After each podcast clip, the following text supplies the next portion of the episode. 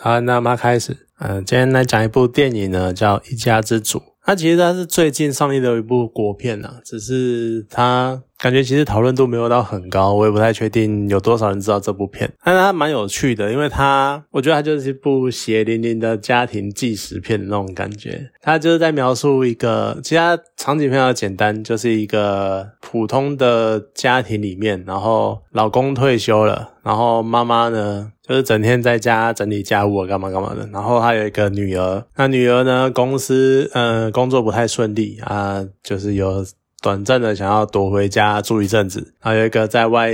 在外国求学的儿子，然后也是有点感觉不太顺利，然后也也有想要回来国家的，也回台台湾的那种意意愿。然后再加上呃主角这位母亲呢，她有一个妈妈。然后在就也是有点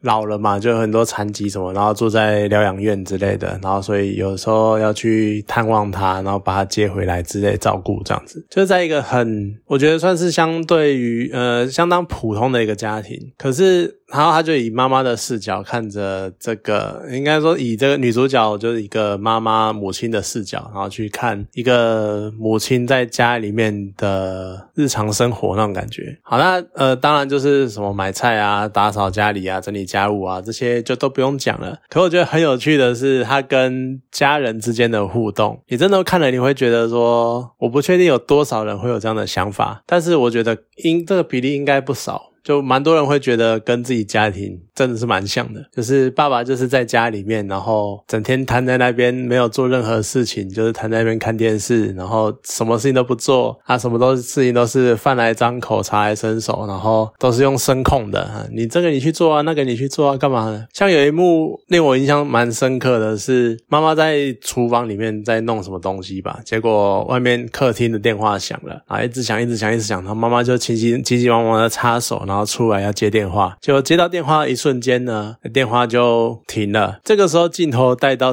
客厅的全景，发现爸爸在那边看电视，然后就坐在那里，然后妈妈很无奈的瞪了爸爸一眼，可是爸爸就是一副怎样不关我的事啊，甚至于妈爸爸连看都没看，就是真的一副。完全不干他的事情那种样子，然后而且再加上就是一些很多时候都会琢磨在爸爸跟妈妈之间的互动啦，因为毕竟是以妈妈的视角，而说实在的，在爸爸退休之后，在一个家庭里面，爸爸退休之后。真的最常一起相处的就是爸爸跟妈妈，小孩毕竟都大了，都出去工作了，所以你看，像妈妈要整理东西什么的，然后地上一堆纸箱，然后非常超乱，然后乱到不行的行李干嘛的？爸爸就是一样，整天就坐在他的手扶椅上面，然后在那边看电视，然后那边讲啊，你这个赶快整理呀，啊，你那个东西不摆，啊，你那个东西应该摆哪边啊，干嘛的？然后妈妈好不容易跟他说，你可以帮忙整理一下，你就说，然后他爸爸就是随便塞，然后塞塞，然后你就看。你看这样塞多好，那多整齐，干嘛的？就是一副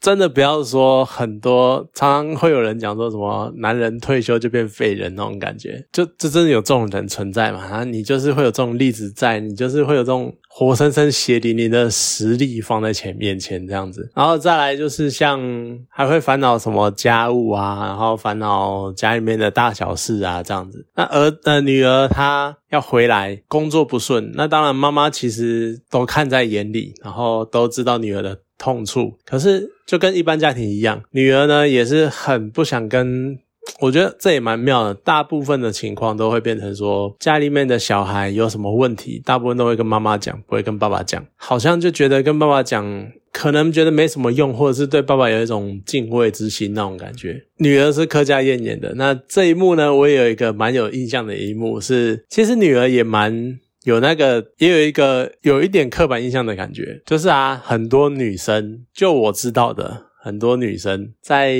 她们可能在家里面啊，都是在自己的家庭里面都是啊，负责做家事啊，负责打扫啊整理什么的。可是回到自己的家里呢，回到娘家里，他们就是瘫在椅子上的那一群人。不是说女生一定要做家事什么的，只是我。长久以来看到这个现象，我觉得蛮有趣的。这毕竟是一个在台湾来说，可能受限于一些传统观念或者是一些习俗之类的吧，就是会有这种情况出现。那像柯佳燕回来，她也是回到家就是一个就像个女儿一样，然后就什么事情大大小小的事情，其实多多半也是交给妈妈做干嘛的。我觉得有一幕很有趣的是，柯佳燕在那边跟妈妈讲讲说她工作上遇到的困难，然后妈妈想说想要帮她什么什么的，就柯佳燕呢就骨子很硬。然后腰杆挺直，在那边讲，我要自己努力，我不要靠家里面，我不要靠你帮忙，我要自己靠自己的力量闯出一片天那种感觉。说完呢，他把他手上原本在喝牛奶的杯子喝完了，就放在桌上，然后就走出去了。然后妈妈看着那个杯子，我觉得这一幕真的是超妙的。哎，你不是说什么事情都要你自己来，不需要我的帮忙吗？那你怎么现在要我帮你洗杯子的那种样子？你知道吗？就是这种。小小细节真的很有趣。那我刚刚会那样讲，是因为其实很多，呃，就像是我就回到，我会回以前会回外婆家嘛。那回外婆家的时候，我外婆她生外公外婆他们生了蛮多的女儿，哦，生了五个女儿，两个儿子。然后两个儿子呢，我的大舅跟大舅妈也是住在外地，所以主要住在家里面的是小舅跟小舅妈。然后每次回去呢。过年逢年过节回家的时候，你就看到一群人都坐在客厅。然后就我小舅妈一个人在里面忙进忙出，忙里忙外的。而妙的是什么呢？妙的是这我们我外婆的五个女儿都结婚，呃，没有四个女儿都结婚了，我小阿姨没有结婚。然后四个女儿都结婚了，那我相信在他们的家里面，他们也是把持家务的一群。这毕竟是一个台湾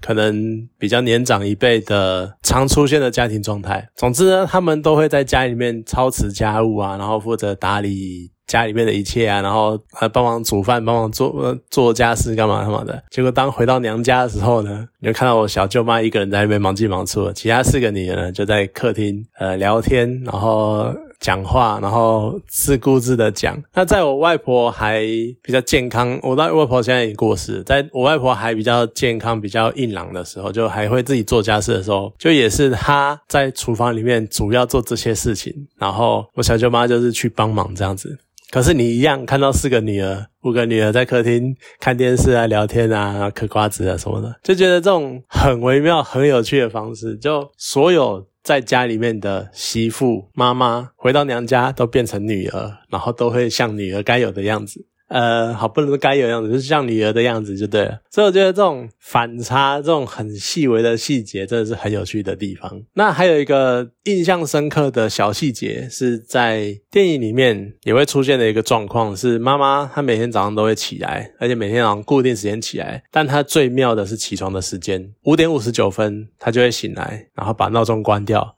关掉的那一瞬间，闹钟呃时钟跳到六点。其实这个小动作呢，暗示的是，其实闹钟是六点设六点的，六点会响。但是很多这我觉得这有两种意义，一种是妈妈可能是怕闹钟吵到大家，然后让大家可能想要让大家多睡一下下，然后或者是就不要太吵，譬如吵到老公或吵到小孩之类的，就一个常年来的习惯。但是另外一个呢，是他就是每天可能几十年来都是六点起来，所以他的生理时钟。已经调到精准到不行，就是这个时间会起来，而且甚至于就是不多不少的早一分钟，然后起来把闹钟关掉，那这是一个很很微妙的机械式的反应，所以我觉得这个地方也是蛮有趣的。那总之，整部片它就是充满了这种，你可能从小到大。没有注意过，但是当你看这部片的时候，你就会发现，其实曾经在你成长的过程中，这些微小的细节，每一个点都出现在你家里面，或出现在你的生活里面，曾经发生过。像甚至于他还有，呃，爸爸还有一个小姑，呃，爸爸就一个妹妹，然后还会回到家，然后说啊，大哥啊，啊，这个有什么，有一个不错的投资计划啊，可不可以帮忙我啊，干嘛干嘛的？这个可能不是每个家庭都会有，但是。很多家庭都曾经出现过这么一两个，可能比较怀抱梦想或怀抱野心之类的叔叔阿姨，就爸爸的。哥哥姐姐弟弟妹妹，然后呢就会想要回来找爸爸，找自己的父亲去，譬如帮忙投资，或者是帮忙解决这些事情，就多多少会有这种感觉，就是外面自己就譬如说可能拉保险先找自己亲人拉，然后要投资先找哥哥要钱的这一种弟弟妹呃叔叔阿姨的长辈，这个也是看了会让人觉得蛮有趣的。因为我身边也是看过一些类似的例子，就可能平常找的时候找不到人，可是一要钱一要一需要什么状况的时候就回来找这样子。那甚至于像对儿子，虽然说也是天高皇帝远，因为儿子出国在外面念书，但是他要回台湾的时候，也是叫妈妈帮忙订机票啊，帮忙做什么事情的那个那种那种，我们可能也很常看到的样子。可是你都会觉得说，这种情况你都会觉得，啊，你是没有手，长那么大自己不会订机票，可能你还要打电话回来订。像爸爸在家里面也是那种。就声控这个东西在哪边，那你都不会去帮忙解决，那你都不会去帮忙做这些事情，就只会动口。而且还有一个很经典的一幕，一个你一看就知道会发生什么事情的一幕，就是妈妈跟爸爸晚上两个人吃完面，然后就放着嘛。然后妈妈就吃完面说：“那我要出去一下，那碗给你洗。”果不其然，甚至于是妈妈可能很晚很晚才回来，但是回来很不意外的碗就是在洗碗槽里面，然后就堆在那里。就你看这个，有时候真的会觉得上一辈的家庭观念里面的男人根本真的都是废物，在家里面都是废物，也不。不难，也难怪，就是这部片要取叫一家之主，就是我们可能印象，或是这个词一出来，可能印象都是那个在家里面打拼的男人，但是其实不是，关起门来在家里面真正的一家之主，其实很常是妈妈，但是这个主呢，很多人很喜欢用各式各样的名词代替啊，或者是干什么去做一个替换，但是这个主呢，其实就只是一个。主持人的那种概念，所有事情大大小小的东西都要他来主持的那种意念意念，但是并没有实质的什么好处。所以看这部片的时候，你真的会觉得很多地方就是会让你心有戚戚焉，或者是会。触动你一些你没有注意过的细节，或者是你没有看过，呃，你可能尘封的回忆那种感觉，所以真的是很有趣的一部片。那当然，他就一定也会有一个想要做个转折，就是妈妈不顾一切的抛下这些，然后因为它里面很长的一个主轴是妈妈想要接自己的呃妈妈回来。母亲想要接自己的，呃，妈妈想要接自己的母亲回来住，因为毕竟要照顾嘛，要长照。那爸爸就是一种一副很不情愿，就啊，干嘛要接回来啊？有人照顾啊，你回来不是还要很麻烦，干嘛干嘛的？妈妈有小小的发作了一下，讲说当年你妈在家里面的时候，我还不是一样帮她照顾的好好的。照顾大大小小的事情，为什么我妈要回来你就这么不高兴？结果爸爸就也是啊，可是家里面不够大，干嘛干嘛的？结果妈妈就一直要找房子，但是找房子又会遇到很多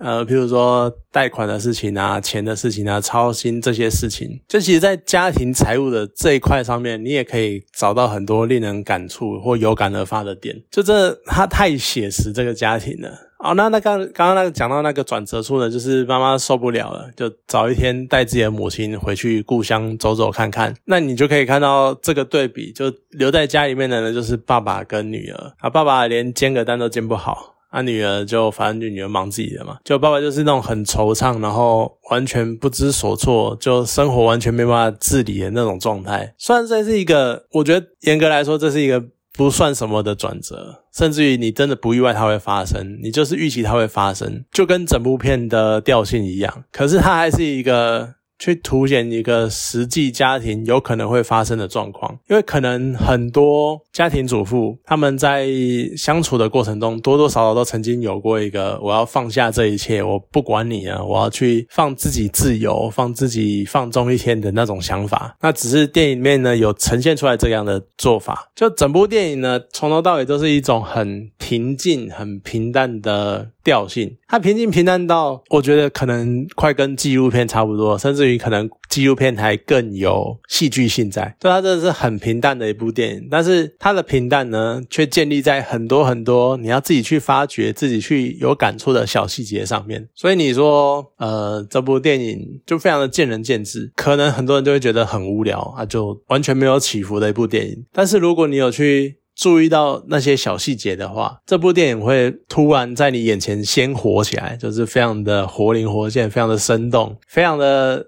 写实，而且可能每一个点都会打进你的心坎里那种样子，所以我觉得算是一部很有趣的作品。当然啦，可能也要自己过一阵子，就可能要脱离家庭一阵子，再回去看这样的情情景，才会比较有感触。而我觉得 最有可能的是，看完这部片，哦，你看妈妈就是这个样子，哦，爸爸就是这个样子，废物，然后什么事情都不做，妈妈就是这样子啊，好辛苦哦，哈，好。努力的打理家务干嘛的？回家你还是一样。好了，那今天这部电影呢，就讲到这边，谢谢大家。